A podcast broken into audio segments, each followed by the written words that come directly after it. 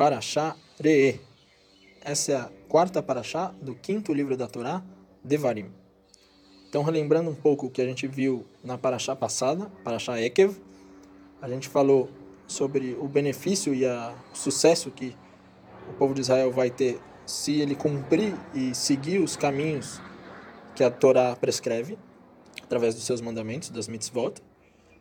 E a gente falou bastante sobre um assunto de emuná e bitachon, fé e confiança em Hashem, para que o povo judeu utilize todos os acontecimentos e toda a sua história, relembre esses acontecimentos, para que ele consiga se fortalecer em fé e em confiança em Hashem. Então, que ele relembre toda a jornada que o povo passou no deserto, a entrega da Torá no Monte Sinai, todos os milagres que eles viram, para relembrar e fortalecer o sentimento de que sim, Deus está com eles, está junto com eles no caminho deles, que eles não têm o que temer se eles estiverem cumprindo e se fortalecendo nos preceitos da Torá. E depois de reviver e relembrar todos esses acontecimentos, a gente viu uma parte muito importante mais para o finzinho da Paraxá, que é o segundo parágrafo do Shema Israel, que é a principal oração do judaísmo, que é lida todos os dias por todo o povo, uma vez pela manhã e uma vez pela noite, que se encontra no capítulo 11, no Pasuk 13. Aproveitando para relembrar que é o principal pensamento, a principal lembrança que a gente tem que ter quando a gente lê esse parágrafo, o segundo parágrafo do Shema Israel, é a de receber o jugo das mitzvot, ou receber os mandamentos e os preceitos da Torá em nossa vida, e assim a gente possa trilhar o caminho prescrito por Deus, cumprindo assim a missão pela qual a gente foi designado nesse mundo. Então a gente começa a Parashá dessa semana, Parashá E, diria com uma continuação desse assunto em relação ao cumprimento das mitzvot, dos preceitos da Torá. Fala assim a Torá, no capítulo 11, com 26, Vede que ponho diante de vós, hoje, a bênção e a maldição. A bênção, se obedecerdes aos mandamentos do Eterno, vosso Deus, que eu vos ordeno hoje, e a maldição, se não obedecerdes aos mandamentos do Eterno, vosso Deus, e vos desviardes do caminho que eu vos ordeno hoje, para seguirdes outros deuses que não conhecestes. Então a Torá está colocando aqui para gente um conceito de dois caminhos oferecidos para o homem. O primeiro caminho é um caminho de bênçãos, que é representado pelo cumprimento das mitzvot. E o segundo caminho é um caminho de maldição, trilhado quando a pessoa ignora os mandamentos e os preceitos da Torá. Então, na realidade, esse início da Paraxá, para mim, estava um pouco difícil de entender. Minhas principais perguntas aqui eram por que a Torá usou a linguagem de veja e não saiba ou lembre que foram dadas as mitzvot e que elas são, na verdade, conselhos de como a gente ter sucesso, de como a gente usar nossa vida para um bom objetivo, né? Então, essa era uma primeira pergunta. E a segunda pergunta o que a Torá está querendo dizer aqui? Se a gente está vendo que tem dois caminhos, é óbvio que a gente vai escolher o caminho bom. Por que então a Torá precisa lembrar que existe também um caminho de maldição e que esse caminho ele é trilhado quando a gente ignora os preceitos da Torá? Então fui buscar respostas aqui, primeiramente no Rashi, que é o principal comentarista que a gente sempre utiliza, mas não encontrei uma resposta aqui no Rashi, então fui buscar em outros comentaristas e achei aqui algumas coisas interessantes. Então os forno que é um outro comentarista da Torá, ele explica, de acordo com o meu entendimento nessa parte, que a Torá está querendo mostrar para a gente que existem dois caminhos claros a serem seguidos e que não dá para a gente ficar no meio, trilhar os dois caminhos ao mesmo tempo. Ou a gente escolhe ir por um, ou a gente escolhe ir por outro. É interessante que, inclusive, no comentário dele, ele escreve que essa forma de ficar no meio termo é justamente o costume da maioria das pessoas. Não se decidir exatamente se a gente vai por um caminho ou para o outro. E na continuação do comentário dele, ele escreve que o caminho de bênção é um caminho que traz um sucesso acima do que a gente precisa, acima do que é necessário, e o caminho de maldição é um caminho em que o que a gente recebe, a gente sente que não foi o suficiente, que a gente não chegou onde a gente deveria ter chegado, que a gente tem um sentimento de falta. Então, de acordo com o meu entendimento, os Forno responde aqui uma das perguntas que eu tinha feito de por que a gente precisa escrever os dois, a maldição e a bênção. Trazendo um conceito muito importante aqui. De que não existe como a gente ficar no meio. Ah, vou um pouquinho por aqui, um pouco por ali.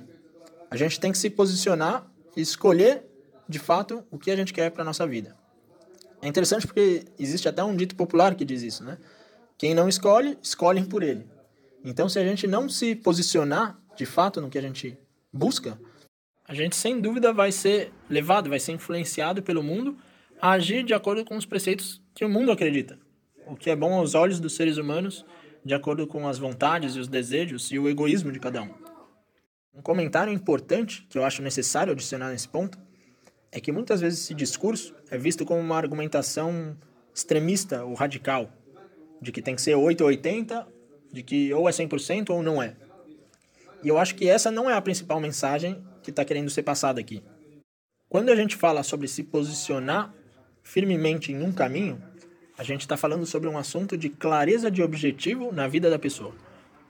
Talvez seja inclusive uma característica da natureza humana que muitas vezes a gente segue a nossa vida sem ter muito claro qual é o nosso propósito. Muitas vezes a gente tem dúvidas, questões existenciais que nos incomodam e que nos confundem em relação ao nosso objetivo e ao nosso direcionamento. E muitas vezes a gente coloca essas questões de lado e vai fluindo com a vida, como se diz. Cada situação a gente escolhe de acordo com o que nos parece melhor na hora, uma hora para a direita, uma hora para a esquerda, e com isso a gente cai numa situação de não ter um propósito na nossa vida.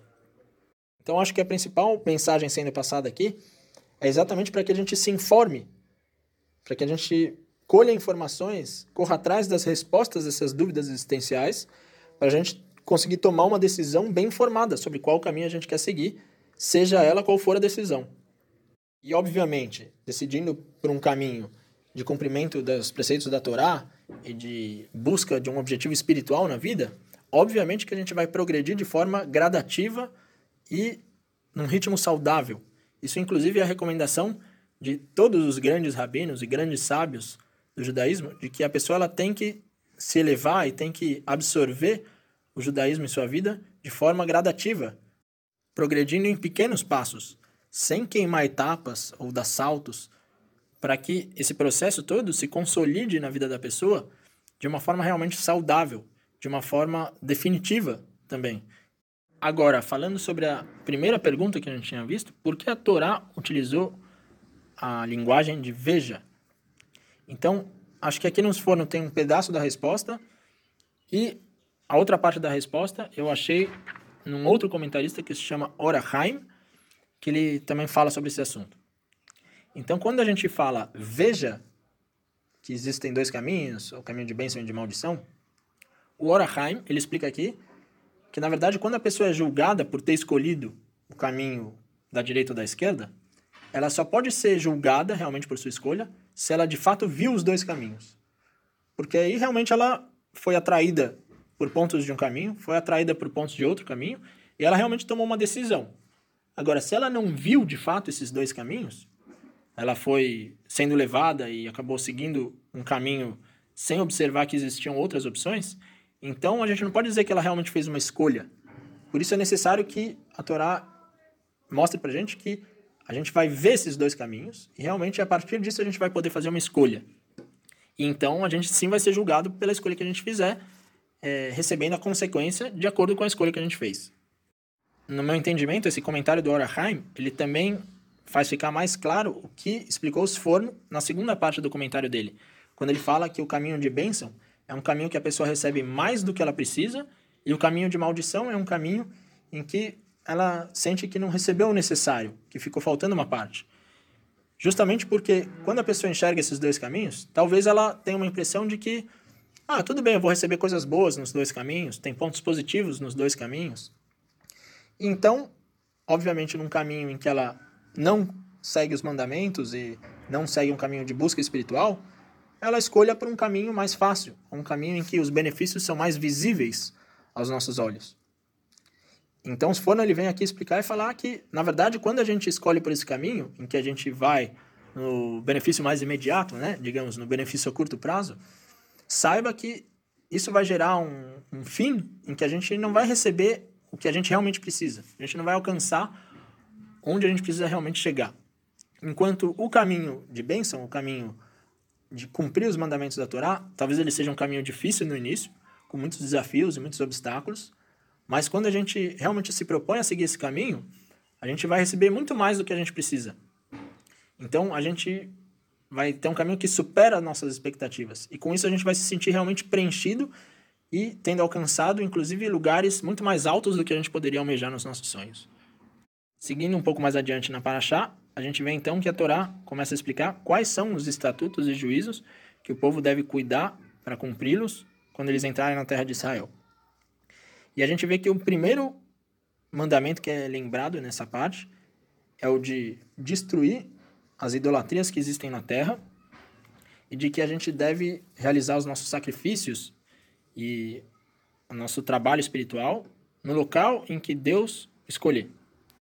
Como diz a própria Torá, no capítulo 12, a partir do passo 3, e derrubareis seus altares, e quebrareis seus altares monolíticos, e suas árvores idolatradas, queimareis no fogo, e as esculturas de seus deuses cortareis, e fareis perecer os seus nomes daquele lugar. Não procedereis de modo semelhante para com o eterno vosso Deus. Porém, ireis ao lugar que escolherá o eterno vosso Deus, diante de todas as vossas tribos, para ali pôr seu nome. Pelo lugar de sua morada perguntareis, e lá ireis. Seguindo um pouco mais adiante na Paraxá, a gente vê que a Torá reforça mais uma vez a questão de que os sacrifícios eles deveriam ser trazidos sempre no templo, que seria um local escolhido por Deus como um local adequado para a realização desses sacrifícios. Mas logo em seguida a Torá comenta que se a pessoa ela quiser comer carne de algum animal, que sim ela pode sacrificar o animal de acordo com o ritual apropriado e comer esse animal, a carne desse animal, fora do templo. Então, era só questão de quando fossem oferecer sacrifícios de fato a Deus, esses sacrifícios deviam ser feitos no templo. Porém, se o objetivo da pessoa era só comer a carne, então ela poderia fazer isso fora do templo, desde que ela não comesse o sangue do animal. E aqui tem uma questão bastante interessante. A Torá comenta aqui no capítulo 12, o Passuco 21 fala assim: Se estiver longe de ti o lugar que escolher o Eterno, teu Deus, para ali pôr o seu nome, poderás degolar do teu gado e do teu rebanho, que te deu o Eterno, como te ordenei, e comer nas tuas cidades com todo o desejo da tua alma.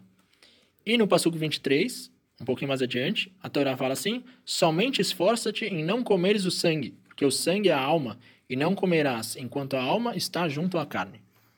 Então eu fiquei refletindo bastante sobre essa passagem, porque eu entendi aqui que a Torá estava querendo passar uma mensagem como uma analogia de como a gente deve direcionar e enxergar nossa vida em relação aos prazeres materiais.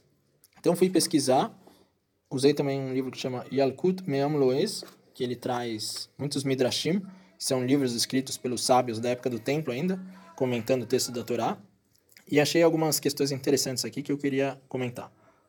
Quando a Torá escreve sobre o desejo de comer carne e que sim é permitido que a gente coma carne fora do templo, desde que a gente separe o sangue da carne do animal, para mim é óbvio que a gente está fazendo uma analogia aqui sobre o homem obter prazer do mundo material sem necessariamente ter um objetivo espiritual vinculado a esse prazer. Então, seguindo essa analogia, a gente vê que sim a visão da Torá é de que a gente pode obter prazer do mundo material. Porém, o critério importante para que a gente faça isso de uma forma alinhada com a vontade divina é que a gente separe a parte material da parte espiritual. A gente viu a própria Torá descrevendo que o sangue ela é a alma do animal e, portanto, a parte espiritual conectada ao animal. E que quando a gente separa, então, o sangue da carne do animal, a gente está separando a parte espiritual da parte meramente física e material e então, uma vez que a gente faça essa separação, a gente sim pode ter proveito dessa parte material. Se a gente pensar também o sangue em relação à carne, a gente poderia dizer que ninguém comeria o sangue puro, sem a carne, mas quando a gente adiciona o sangue na carne, geralmente a gente tem uma impressão de que a carne fica mais gostosa. Né? A gente sempre tem aquela imagem do churrasco com a carne mal passada, aquela carne sangrenta. Ou seja, quando a gente adiciona o sangue na carne, por um desejo material de comer carne, a gente vê que a parte espiritual ela entra como um sabor a mais. Ela é uma parte secundária, ela não é o principal. Então, de alguma forma, a gente estaria colocando o material como mais importante e o espiritual como algo secundário ou complementar. Então, no meu entendimento, é justamente essa mensagem que a Torá está querendo passar para a gente. Não faça na sua vida o material como mais importante e o espiritual como secundário. Ao contrário, o espiritual ele tem que ser o principal. Mesmo assim, se a pessoa ela quiser satisfazer algum desejo material dela, ela pode utilizar o mundo para isso, sabendo que isso não é o objetivo principal, sabendo que com isso ela vai ter algum conforto a mais, vai conseguir se colocar num estado mais relaxado, em que esses instintos naturais do corpo do ser humano e esses desejos materiais, eles não influenciem, não perturbem a nossa concentração no nosso objetivo principal, que é um objetivo espiritual. E continuando nossa analogia, quando a pessoa então ela vai de fato buscar o objetivo espiritual, que deve ser o, a parte principal da vida dela, então como ela vai fazer isso? Da forma como Deus ordenar, de acordo com a vontade de Deus e não de acordo com a nossa vontade. Isso é descrito na Torá, na parte em que a gente vê que o sacrifício, quando ele é oferecido a Deus, ele deve ser trazido no templo, no lugar que Deus escolheu, e não no lugar onde a gente achar mais adequado. E ainda mais, a gente vê que quando a gente traz esse sacrifício no templo, nesse lugar adequado, no contexto adequado, a gente inclusive usa também o sangue. A gente faz o sacrifício do animal e a gente usa o sangue como uma oferta a Deus. Ou seja, no local adequado, quando a gente está buscando um objetivo espiritual, a gente usa o máximo do material. A gente pega a melhor parte do material e essa é a parte que a gente entrega para o nosso propósito espiritual.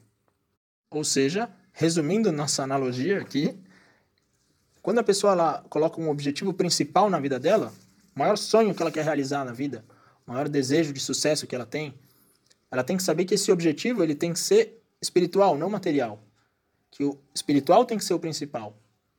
E quando ela vai obter prazer do mundo material, se ela vai fazer esse prazer material desvinculado desse objetivo espiritual, ela tem que separar e deixar bem claro que isso é só uma questão material e não acabar se confundindo que o prazer material ele é um objetivo de vida. E quando ela vai então buscar de fato esse objetivo espiritual, ela então usa ao máximo, dando a melhor parte do material para o seu objetivo espiritual. Dessa forma, ela consegue de fato demonstrar em atos que o, a questão mais importante é a gente estar tá alinhado com a vontade de Deus e da gente conseguir usar o mundo na sua capacidade máxima para elevar o material a um nível espiritual, transformando esses instintos animais que existem no ser humano em características que transcendem o animal e alcançam o ser humano divino, que tem ética, que tem moral, que tem compaixão ao próximo, que observa o mundo e busca melhorar o mundo através da sua ação. Na sequência da Paraxá, a gente vê que aparece muito o assunto de idolatria. E, inclusive, a gente poderia conectar esse entendimento que a gente alcançou com essa analogia com esse assunto de idolatria. A idolatria, na realidade, seria o uso inapropriado do mundo material, confundindo os objetivos que são espirituais e transcendentes com objetivos que surgem de uma camada material e de instintos animais do ser humano. Seguindo um pouco mais adiante, então, a gente vê a Torá comentando aqui no capítulo 14, uma passagem muito famosa, no Passuco 6, de quais animais eles são kasher, eles são apropriados para serem ingeridos. Então diz a Torá no Passuco 6, e todo animal de casco fendido e que tem a unha separada em dois, de cima até embaixo, que rumina, entre os animais, esses comereis. Nesse mesmo trecho, um pouco mais adiante, a Torá prescreve quais os tipos de peixe que podem ser comidos. No Passuque 10, a Torá fala: tudo que tem barbatanas e escamas comereis, e tudo que não tem barbatanas e escamas não comereis, é impuro para vós. E também uma descrição de quais são as aves, ou a carne de frango, né? Que o judeu é permitido comer, que é uma carne adequada no sentido de pureza espiritual. Aqui tem uma passagem bastante famosa e bastante comentada que eu queria explicar, que é essa parte que fala das características que o animal kasher precisa ter: casco fendido e ruminante. E logo na sequência, a Torá descreve quais os animais que eles não são kasher, porque eles só têm um dos, dos sinais. Então ela descreve lá que três animais, o camelo, a lebre e o coelho, eles só têm, só ruminam, porém não têm o casco fendido. Na realidade, tem também um quarto, que é o Chessuá, mas que eu não sei direito o que, que animal é esse exatamente. Comentário até aqui da Torá em português que eu tenho, que é do Rav Meir Matzliach Melamed, escreve que era um animal que tinha duas gibas e duas colunas vertebrais. Enfim, não sei que animal é esse. E na sequência a gente vê a descrição do porco, que é um animal que tem o casco fendido, porém não rumina. Então ele também é inadequado para o consumo. Essa é uma parte que é muito utilizada quando a gente abre um assunto de Torá e ciência, como uma das provas de que a Torá ela realmente foi entregue por uma revelação divina e que o conteúdo dela é realmente autêntico e verdadeiro. Porque o texto aqui está descrevendo quais são os únicos animais de todo o planeta Terra que só tem um dos dois sinais que foram descritos. Então, primeiramente, se uma pessoa tivesse escrito a Torá para convencer é, as pessoas de seguirem sua ideologia, e obviamente essa pessoa ela quisesse receber adeptos, ela raramente se arriscaria a escrever uma informação que ela não teria como saber. Como é que ela ia saber todas as espécies de animais que existem em todo mundo para descrever exatamente quais as espécies de animais que não se enquadram nessa regra que ela descreveu? Obviamente seria muito mais fácil para a pessoa pular essa parte, não escrever nada. Falar, ah, esses são sinais e pronto. Então, quando a Torá escreve que esses são os únicos animais que só tem um dos sinais, ela de alguma forma assume um risco, porque é muito é uma descrição muito detalhada e ela pressupõe a, o conhecimento de todos os animais que existem no mundo. E, de fato, até hoje, não foi encontrado nenhum animal, fora esses descritos pela Torá, que realmente só tem um dos sinais, ou é ruminante e não tem casco fendido, ou, é, ou tem casco fendido e não é ruminante. Mostrando que realmente quem escreveu o texto da Torá, ele criou o mundo. Ele precisava saber segredos da criação e da formação do mundo que estão completamente fora de uma esfera humana. Bom, só alguns últimos assuntos aqui antes da gente terminar. Assuntos que são passagens importantes e conhecidas que eu queria só comentar aqui. A gente vê no capítulo 15, no fim do passo 21, a Torá descrevendo: Não cozinharás o cabrito com o leite de sua mãe. Dessa passagem aqui, a gente aprende a proibição de comer carne com leite. Na realidade, a gente está vendo aqui que a Torá ela proíbe cozinhar carne com leite. E é um decreto rabínico que, além de cozinhar, as pessoas também não podem comer junto a carne com leite, que é um assunto por si só, que a gente poderia explicar com mais detalhes, mas não vem ao caso aqui agora. No início do capítulo 15, no primeiro passo que a gente cita o ano sabático, ao fim de cada sete anos farás o ano sabático. Então, a gente vê esse conceito muitas vezes aparecendo no nosso vocabulário ocidental. E aqui a gente vê de fato uma descrição como a gente até já tinha visto em algumas parashot passadas. E aqui a Torá resgata mais uma vez esse conceito. E no fim da parashá, a partir do capítulo 16, a gente vê mais uma vez uma descrição das festas do calendário judaico. Porém, aqui a gente pega somente as três principais festas, Pesach, Shavuot e Sukkot, que eram as festas que são chamadas de Shalosh Regalim, e eram as festas onde existia um mandamento de todas as pessoas se encaminharem a Jerusalém e lá então oferecerem seus sacrifícios no templo, como a gente vê no próprio capítulo 16, no Passuco 16. Três vezes no ano aparecerão todos os teus homens diante do Eterno, teu Deus, no lugar que ele escolher, na festa dos pães ázimos, Pesach, na festa das semanas, Shavuot, e na festa das cabanas, Sukkot. E não aparecerão vazios diante do Eterno. Cada um oferecerá sacrifício segundo as suas posses, conforme a bênção que o Eterno, teu Deus, lhe houver dado. Esse foi meu resumo da Parashá Bons estudos por aí e Shabbat Shalom.